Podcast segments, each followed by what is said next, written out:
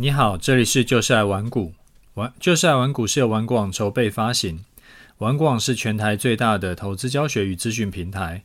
成立 Podcast 是为让更多投资人可以接收到正确的投资观念与技巧，成为市场赢家。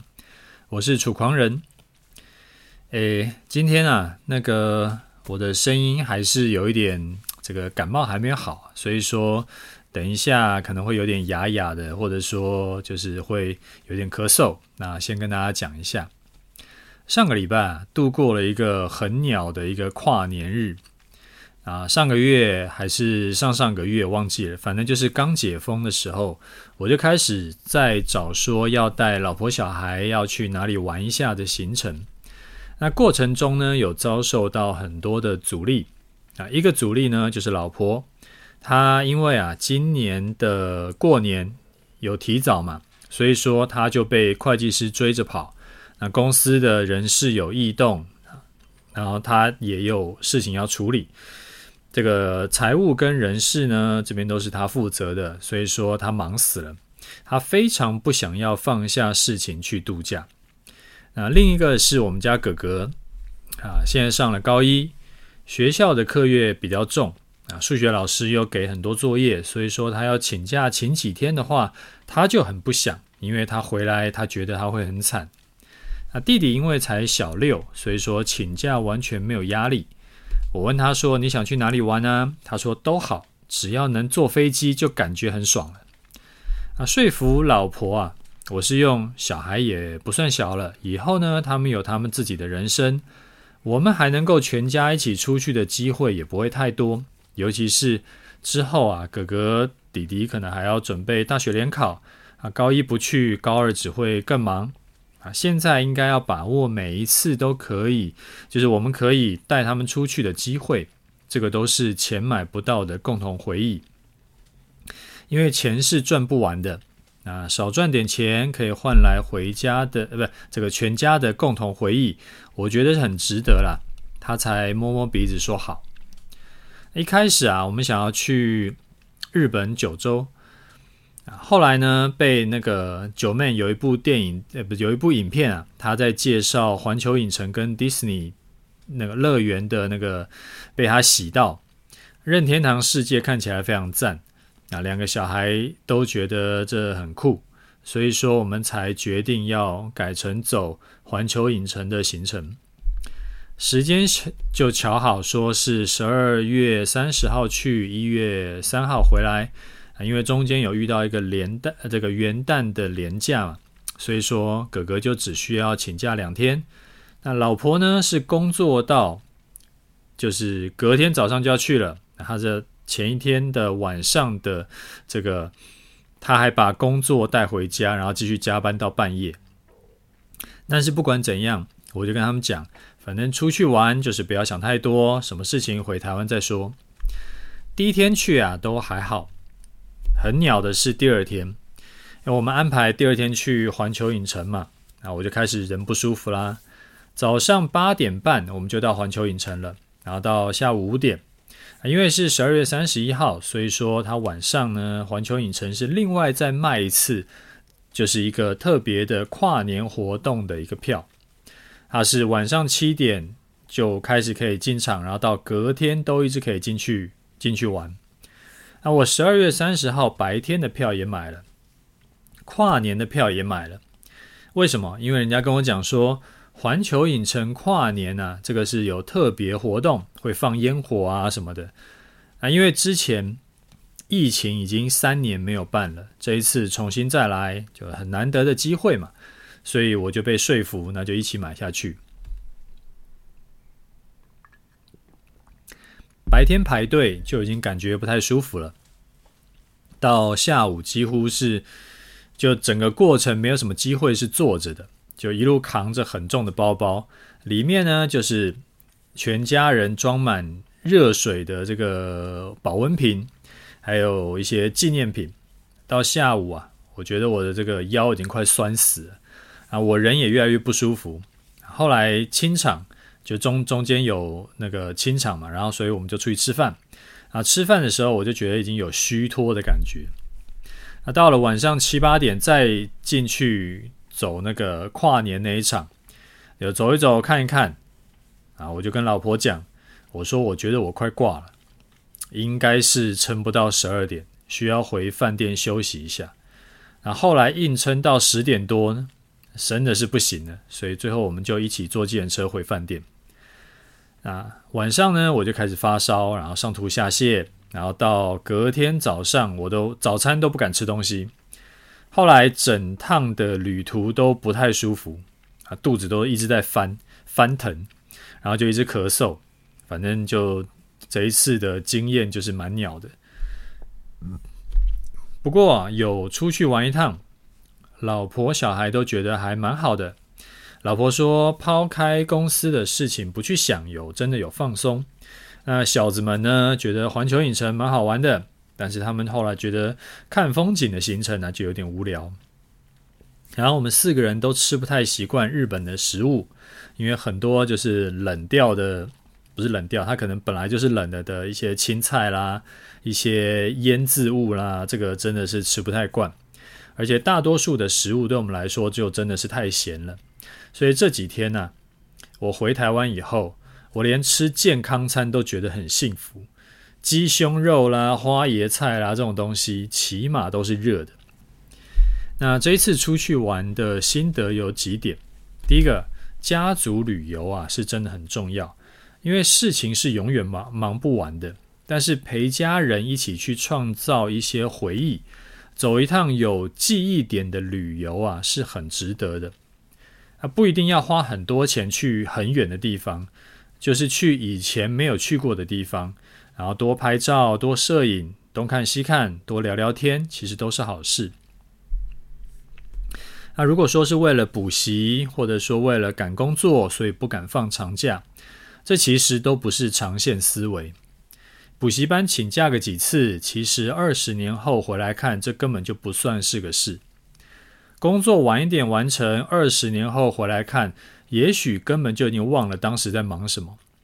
但是家族旅游一起出去，呃，去玩个什么地方，例如说环球影城，我们一起去看马里欧，一起去买了一个，就是以后再也不会有机会戴上的这个马里欧的帽子。啊，拍了合照，啊，生病呢，扛着包包站了一天，快死掉。二十年后回来看啊，其实都一定还是会记得。那家人之间的共同记忆点越多，感情就一定越好。我觉得这个就很有价值。好，这是第一点。第二点，我大儿子现在高一嘛，小儿子小六，两个人呢，就是一个就就是愤世嫉俗的青少年。带出去玩一下子，就说啊，这好无聊，那个也不怎么样，我想要回家打电动。那我就跟老婆讲，哎，我跟我就跟老婆就会跟他们说啊，你们要去多看一下日本人的生活，吃的、穿的、住的跟我们有什么不一样？这个都是书本里面学不到的东西。那这也是这几年教改啊，都一直在强调的所谓素养。那讲他们讲一次，讲两次，讲三次，慢慢的，他们也稍微有听进去一点。回来几天以后呢，还是偶尔会讲到啊，在日本那时候是怎样怎样。好，第三，这一次运气还不错，在那个中国大陆一月八号解封以前呢，我们就已经玩完回家了。所以整趟旅程呢，身边听到的都是。几乎都是日文，然后很几乎是没有听到有大陆人在讲话。那旅客呢也不算太多，旅游品质还不错。后来就有很多朋友跟我们讲说啊，很羡慕我们，因为他们都想说大陆解封应该不会那么快吧？之前封不是封很紧吗？所以就想说等过年的时候再去就好，就过农历年的时候再去。结果人算不如天算，大陆瞬间就从动态清零到另一个大解放的极端，所以他们晚几天再去日本呢，就真的是天差地远。那我就跟老婆讲，我说你看，还好我当时就逼你去，那找尽可能近的时间，我们说走就走，不然现在才去呢就惨了。这是我从投资上面学到的生活哲学，就是你永远不知道。意外跟明天哪一个会先到。所以啊，只要确定是重要的事情，是值得做的事情，就越早做越好。我们投资上时常是这样，就是想得很好啊，我等跌到十年线我就进场买，我等跌到万点以下我就进场买，我等存了更多钱我再进再开始学习。但通常啊，大家都预期会出现的利多或者是利空或者是低点根本就是不会到的，所以只要按照你原本规划的时间进场就好，或者是你存了一些钱你就进场就好。不要去做过度的最佳化，一来是等不到低点出现，很可能就直接涨上去了。你就好像今天，然后二来是空手等啊，其实也有时这个机会成本的问题啊，所以先做了再调整就好，不要想太多，想太多就开不下去了。好，这是第一个想要跟你分享的事情。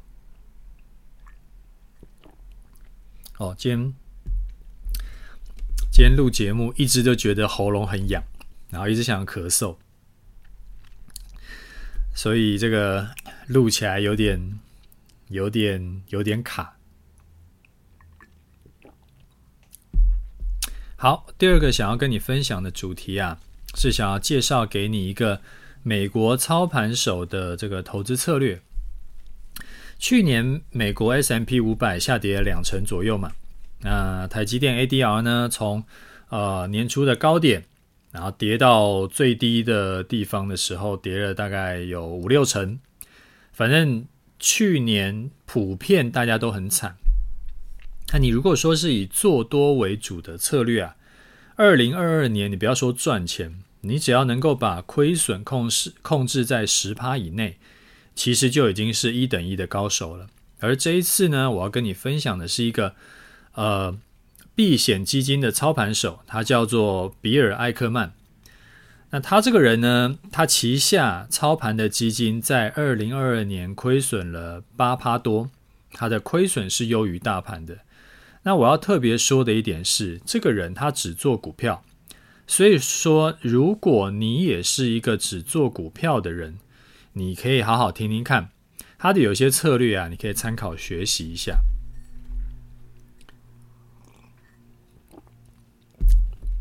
这个比尔·艾克曼啊，他有一个著名的事迹是，他在二零二零的疫情年，他创造了一个百分之七十的超额报酬。当时啊，他大部分的这个这个资金都是压在美股之中。所以呢，他为了要避免基金净值受到股市波动，就是有一些剧烈波动啊，所以他就放了两千多万美金，买了这个信用保护合约来避险。啊，信用保护合约呢，它主要是追踪全球投资级的高息高收益信用指数。通常这种合约啊，会在公司倒账的时候，它会就启动一个机制。简单一点来说，这就类似于公司倒闭的一个保险理赔。如果公司没有倒，这个保险就会失效；但是如果公司倒闭或者是无法正常还款的话，就会启动相关的这个赔偿。那信用保护合约它的另一个名字比较有名，它叫做信用违约交换，就是 Credit Default Swap，也就是大名鼎鼎的 CDS。那 CDS 讲了，你可能就知道了，就是因为在电影《大卖空》里面，Michael Burry 他一战成名的就是靠 CDS 大赚嘛。那这一笔呃艾克曼的投资啊，他最后的成果是什么呢？在二零二零年股市不是年初有大崩盘吗？那时候他那个两千多万的信用保护合约翻了一百倍啊，所以他两千多万赚到了二十六亿美金的获利。所以这个让他整个基金在二零二零年的时候表现得非常好，就是超出一般的水准。那我们再讲一下他的投资策略。通常啊，他会把所有的资金呢，会分批在大概十档左右的股票。他是关注在少数的好公司，而且这些公司呢，它都要求要有护城河跟。就是稳定的现金流，有些时候甚至他会买股票买到变成大股东，然后就进入到公司经营。然后在整顿完公司以后，等股价上涨到一定水准，他再把它卖掉，他就等于是赚一个中长期的波段。以二零二二年第三季他这个他们基金公布的持股为例，他手上持有六档股票啊，包含了这个一个是专门在弄这个卖这个家庭装修零件的，然后还有像墨西哥烧烤啊，加拿大快餐店啊。还有像这个希尔顿、希尔顿饭店，啊，加拿大太平洋铁路，还有不动产开发公司，还有像达美乐披萨。那如果说要用产业来区分的话，它大概分成三种：餐饮业包含了像烧烤啊、快餐两种餐厅；不动产呢就有家庭装修零件跟土地开发公司，还有解封。旅游概念股，还有就是一些饭店啊，然后还有铁路公司这样子。那这个也是像呃，有一部分也是符合我之前有提醒过你的。如果你只想要做股票投资啊，那你记得投资要稍微分散一点。以艾克曼为例啊，他的投资虽然说不超过十家股票啊，产业呢没有超过五种，但是。它其实是，你看，这是分别是，你看，一个是餐饮业，一个是不动产行业，一个是解封的旅游概念股，所以它其实是也是分的蛮偏的这样子。那我自己的话呢，我是比他还要更重视风险。那我是希望说，投资至少要分散到可能啊五六种、七八种，甚至十种产业以上。好啦，其实老实说，我是几乎没有持有个别股票，而是直接持有 ETF，所以说我不用担心买单一个股风险太大的问题。好，再来就是它还会有一个市场的敏锐度，因为平时这个盘势好，只做股票做波段当然是没什么问题，但是如果遇到崩盘的时候啊。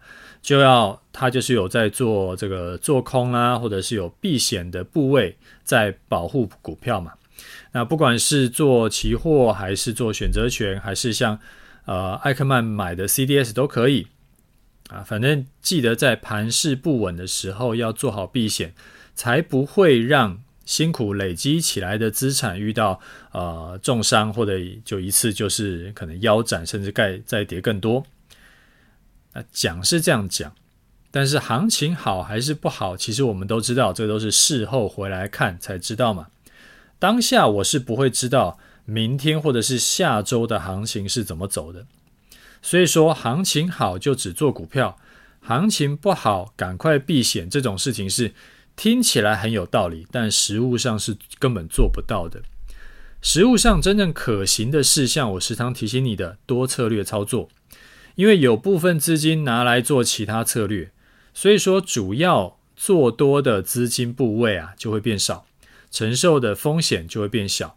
虽然说多策略在大多头趋势盘的时候赚的比那种就是闭眼买，我加杠杆闭眼买要少一些，但是只要遇到盘势修正，像那个刚刚讲的闭眼买的这种做法就会大赔。但是多策略呢，很可能是不会受伤的，甚至是修正时还是可以赚钱的。所以你看，艾克曼他为什么可以在二零二零年遇到这个肺炎疫情股灾的时候还可以大赚？因为一个是他的股票投资有分散产业，他不是单押一支；另一个是他有配置一小部分的钱去买保险，去买 CDS。所以说，当他的股票赔钱的时候啊。CDS 因为是一个杠杆的商品，所以他只要一小部分钱就可以完全补掉他股票的亏损。那我也会推荐你可以参考他的学习这个获利模式，以股票操作为主，因为过去几百年来股票都是涨多跌少嘛。然后拿个十趴二十趴资金出来做杠杆型的多空双向商品，例如说期货或者是像呃我的终极波段策略。那这样的话，不论在多头还是空头，其实你都很有机会可以赚多赔少。好，那我们也跟新的听众说一声，你可以加入我的 Telegram 跟 Facebook。Telegram 呢，我主要会分享一些操盘技巧，或者是呃我觉得不错的技巧型文章。那 Facebook 的会在盘中啊跟大家聊聊盘势，两边的内容大部分都是不重复的。我会建议你两边都加，因为呃这个你看我的分享，你等于是站在我的肩膀上学投资，这会对你有帮助的。我在呃我有把。啊、这个 Facebook 跟 Telegram 的连接呢，会放在节目的资讯栏。好，那我们接下来看一下听众的回馈哈。好，第一位听众他说：“谢谢楚大，又持续听呃收听一整年了，没有错过任何一集。今年要过完了，说什么也要来留言，不管是之前的一周两集，还是现在的一周一集。”收听楚大节目已经变成我每个礼拜都很期待的事情，听了能有安心放松的效果。这个节目收听越久，越认同楚大的各种观点，不管是股票投资配置，还是人生健康观念等等，哎，人生健康教育等等，这些都让我对于人生有更好的方向。透过楚大的分享，让我能够更坚定的持续执执行我认为对的事。把运动学习当作日常，保持自律，对于人生真的是越来越好，身心灵也更满足。最近两个月工作比较忙，明年第一个规划就是上楚大的呃波段交易课程啊，持续支持五星推，谢谢。好，谢谢你的五星啊，也恭喜你哈，当你有了这些就是不一样的思考。你开始一步一步往目标迈进以后，你就会发现时间就是你的朋友，你会越做越好。随着时间过去，你会越做越好，然后你的手中的筹码呢就会越来越多，然后你心里也会越来越安定，然后有踏实感。然后呢，你去环顾四周啊，你会发现你的格局会比你身边的亲朋好友都要高一阶，至少高一阶了啊！因为很多人其实都是过一日算一日。他随着时间过去，他人生是过得越来越糟的。他的身体变糟了，因为他变老了嘛。然后他的财富也变少了，因为他被通膨吃掉了。那心里的不安全感也就会越来越高。所以你会慢慢的跟身边大多数人会完全不一样。就是时间越长，然后你会跟他们越不一样。好，下一位听众他说：潜水已久的一年浮出。楚大你好，先祈福楚大身体康复一下，好，继续造福广大的听众。在此想要请问楚大一个问题，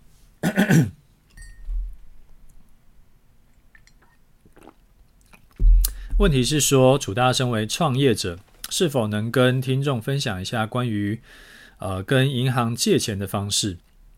啊，我个人是为了置产，想说先跟未来的自己借钱。用稳定的工作收入和股市的小投资来偿还啊，希望可以知道楚大当初是如何挑选的。我知道有很多方法，但银行都需要借款人提出问题而针对问题解答。单就信贷利率可以从啊一点多趴到六趴左右的差距，想要有一个白话文一点的解释。最后是我个人听众感想，楚大节目除了投资观念分享，还有家庭生活分享。啊，其中我最喜欢教育小孩的方式分享，啊，突破了我的观点。这对我将步入婚姻的新人，可以借由楚大的分享而跟未婚妻沟通往后的金钱观跟教育观，能有楚大作为范本，真是太好了。另外，另外我还把楚大的金句牢牢记住了。呃，股市里的钱是赚不完的，但是口袋里的钱是会输完的。借由此句提醒自己风险评估的重要性。好，呃，先恭喜你哈，这个要结婚了。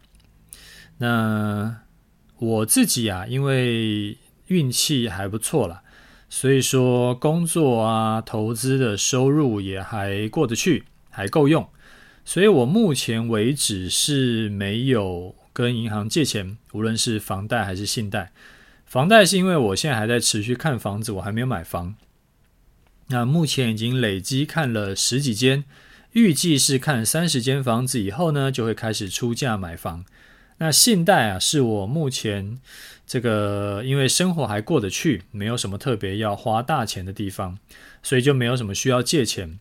啊，之前有跟大家分享过嘛，就是我的衬衫是这样，就是有三个颜色的衬衫，然后每一个颜色呢都有两件，所以说呢，就是有总共有六件衬衫，都是就是会轮流穿去上班。然后呢，那这个已经穿了不知道五六七八年了吧，反正就是没有穿破，所以说就继续穿。那裤子呢，就是三条牛仔裤轮流穿，啊，也都是穿了七八年以上。啊，有一条已经真的是快不行了，啊，那个已经破了，然后找人家找那个那个，就是有那种裁缝阿姨啊，然后帮忙缝，呃，帮忙补，然后现在好像又快破了，反正就是穿很久了。那我自己的手提包呢，也是已经用了超过十年了。啊，之前提带已经断了，后来去换过就继续用。所以说我没有什么，就是其实、我我平常的生活很很很很规律啦，然后也没有什么特别的，呃，在就是衣服、鞋子、裤子上面有花什么特别大的钱。那所以我没有什么。跟银行借钱的经验给你参考，所以这个有点拍谢。那你说教育观念对你很有启发，这个我收到，所以我之后会再找机会跟大家分享相关的一个想法。那最后提到股市的钱赚不完，但是口袋里的钱赔得完，这个我觉得这个观念真的蛮重要的，因为大多数人呢，他都得了一种不做好准备就急着进场的病。有学员呢，他在周年庆的时候加入我的课程，结果看了一点点就急着冲进去，然后现在空单被嘎到了，他就很慌张的跑来问我怎么办。我就说照策略处理，你不要担心。这笔空单呢，你就算是亏损，其实也不是那种就是会这个断手断脚的亏损，因为跟我们过去去年的获利、前年的获利比起来，其实都算是毛毛雨而已。好，再来一位听众，他说：“楚丹你好，听了您的节目以后，真是收益良多，让我果断的卖了手中的台积电。原本以为傻傻的存台积电就能稳稳的，后来买了你的波段交易课程啊，看到下跌讯号就把台积电卖掉，果然跌了，然后就买个台五十反一先试试看。虽然说赚的不多，但是学到的很多。”等过完年以后，就会听楚大的多策略的建议。我已经开了两个期货账户，一个是做楚大的终极波段，一个是老渔夫的期货当冲。老渔夫的策略其实也蛮强的，目前小台交易了两天，也赚了一千块了。真的很感谢楚大无私分享，希望楚大可以一直录制节目，让所有散户都能够破除迷思，不只是金融商品的话题。还有楚大做人处事态度跟教育小孩的方法都是很好的经验谈，谢谢你一直陪伴大家。好，谢谢你的肯定哈，我也会尽可能排除困难录下去的。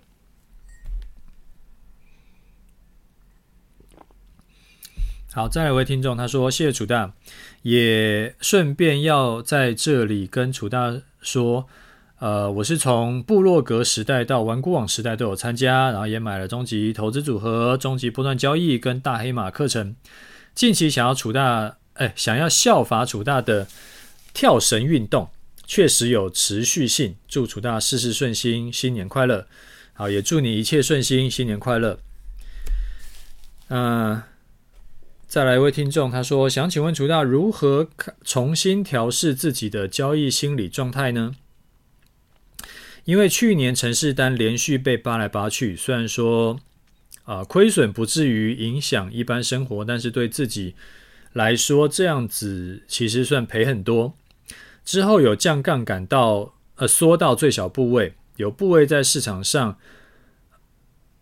呃有部位在市场上时或面临其他操作，其实我都会害怕，都会犹豫不决，不断在意之前亏损的累积，觉得自己不能再操作错误。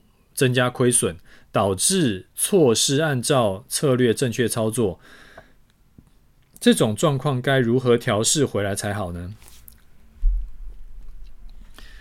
好，呃，我可以理解你的痛苦哈。其实做城市交易就是这样子，只要是一个好的城市交易策略啊，做顺势单的，你长期做，你闭着眼睛做，几乎拉长期都是一定可以赚钱。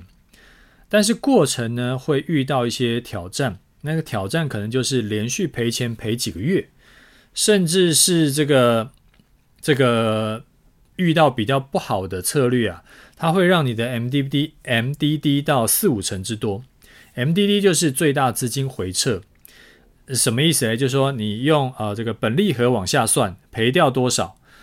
好比说我可能是一百万的本金，然后我赚了一倍到两百万，结果呢遇到这个盘整的打脸盘。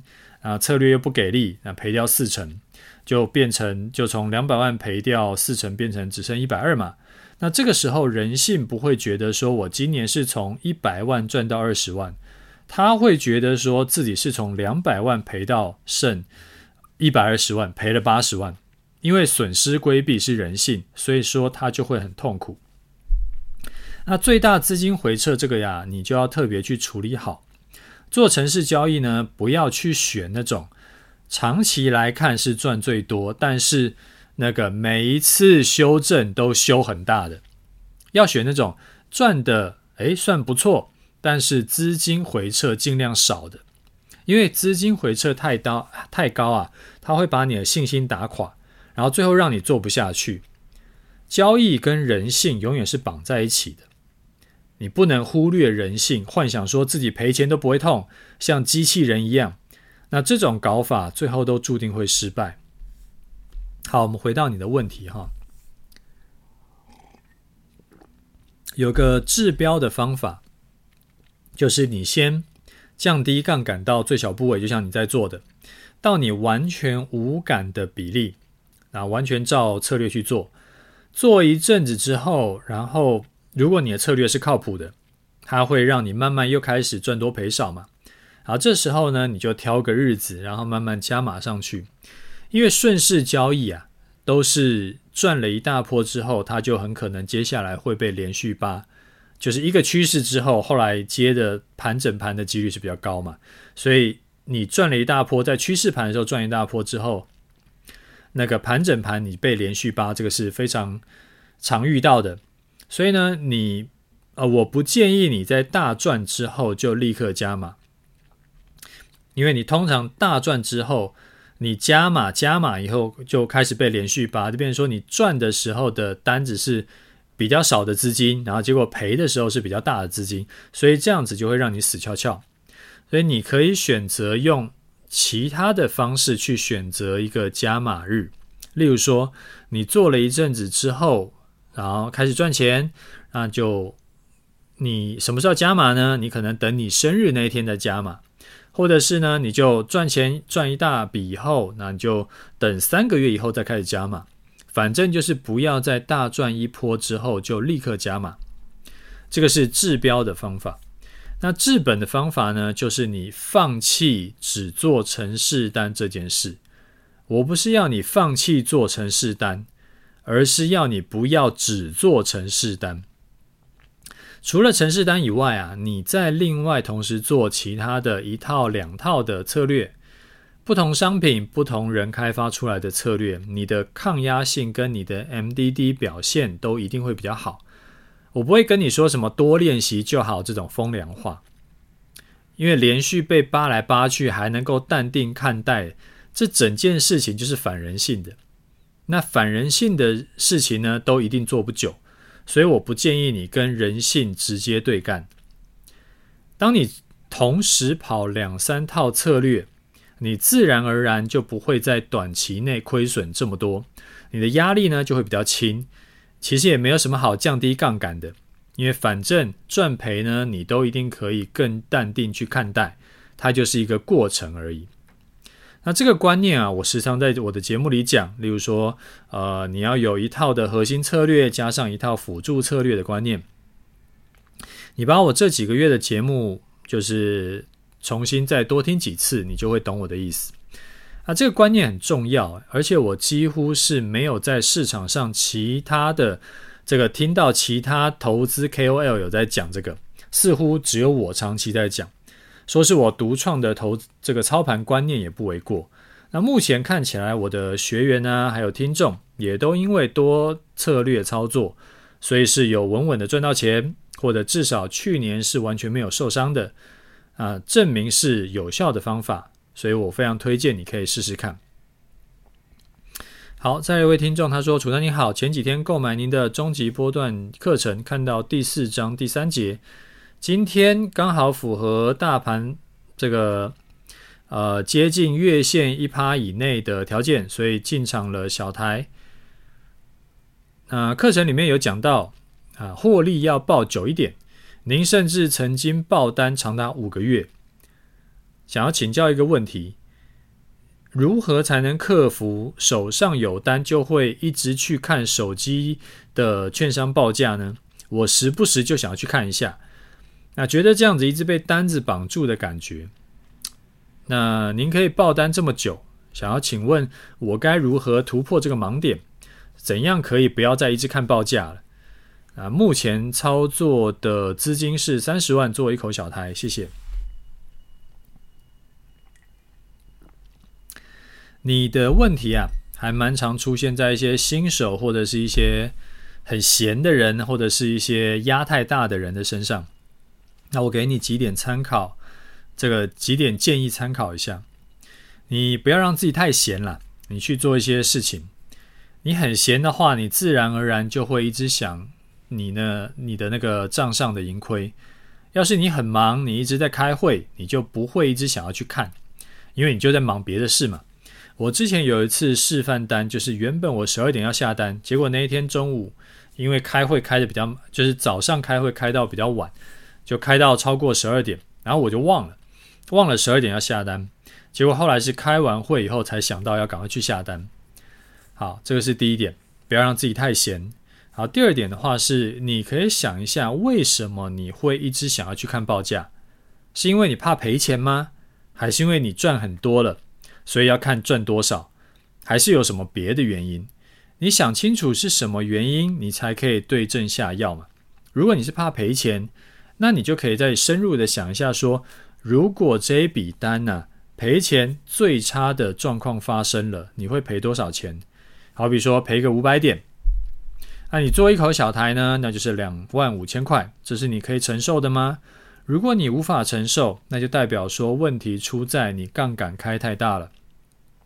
你需要降低杠杆，那降低杠杆是多存一点钱放到本金，你也可以是换成做股票，好比说做 ETF，那你的杠杆就是比较低的。那如果说你是真的是因为赚太多，所以说你想要一直看说自己赚了多少，那这种烦恼啊，只有在抓到大波段的时候会发生，这个我很懂。那有时候是一笔单赚了一千多点、两千多点，那这时候就会。偶尔就会想要看一下这个账上获利，因为看了很爽嘛。啊，这个我就比较不知道要怎么去处理了。我是觉得这个人生呢、就是不要太纠结，反正是因为赚很多，所以说你要看就看吧，你不要看了以后就手贱，急着把它出掉就好。好，那最后我们来讲一下盘势。我再提一次哈，在上个月节目啊，第两百三十八集的时候，我就跟你说过，你不要觉得二零二三年一定继续走空头。我那个时候是这样讲的，因为从两千年到二零二二年这二十几年来的空头情况，假设去年不算的话，过去啊，总共经历了六次的空头。那平均空头是走九点六个月会走完，接下来就开始走多头。那多头呢，平均是走三十四个月。然后我们这一波从二零二二年一月初到现在已经走了十二个月了嘛。所以假设这一次的空头在过去二十几年来并不算是前无古人的等级的话，非常有可能呢，到现在已经差不多走完了。啊，二零二三年呢，就有可能是开始走多头了。那多头平均一次走三十四个月，大概就接近三年。所以这个跟我们印象中的空头，哎，多头走三年，空头走一年是差不多的。你可能会问我说：“可是不是全市场都觉得二零二三年还有很多利空，不是吗？”什么经济衰退啊，然后这个呃很多公司都裁裁员呐、啊，然后 FED 升息呀、然后还有战争也还没打完呐、啊，或者说是这个台海的问题呀、等等等等的，怎么可能走多头呢？所以这个又回到我刚刚说的，当所有人都知道会发生的利空，其实就不是真正有效的利空了。就像十月啊。所有人都知道满坑满谷的利空消息，结果台股就大涨了两千多点，所以这是一样的情况。所以我第一个想要跟你说的是，不要一直自己吓自己，不要被害妄想症。你该要定期定额买股票的，你就继续买。我之前十月那个时候不是有跟你讲吗？我一样有照规划去加码蛮多这个，呃，买富邦台五十的部位。那到现在呢，也都赚钱了，诶，赚的也不算太少。当然了，我没有办法保证说明年一定怎么样，说现在是不是一定是最低点？不过这种东西本来就全世界也没有人能够保证嘛。我只是提醒你，既然全市场都有明年会很不好的这个共识，以金融市场啊这几百年来的历史经验告诉我们，通常事情不会。照着大家预期的方向走，那保有弹性，你不要死多头，你不要死空头，尤其是死空头是非常不聪明的选择。巴菲特就说过不止一次，长期来看啊，死空头的都一定是输家。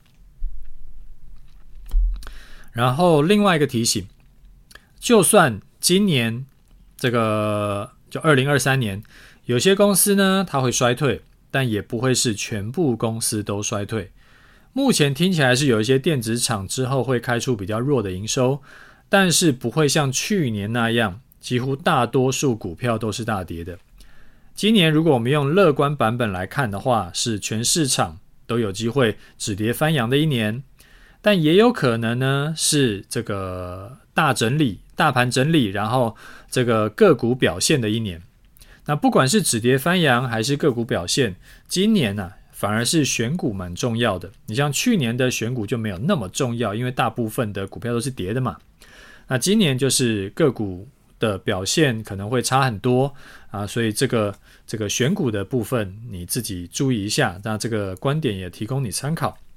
啊，你可能会问我说，诶，可是楚狂人没有在教选股啊，那我这边跟你讲选股干嘛？对，因为我是以做指数为主。我没有什么时间去另外研究个股，那标股的超额报酬呢，我就赚不到。我一样是做中期投资组合，我就买了放着等它涨。那中期波段交易呢，我们就做波段嘛，啊，反正多空都能做。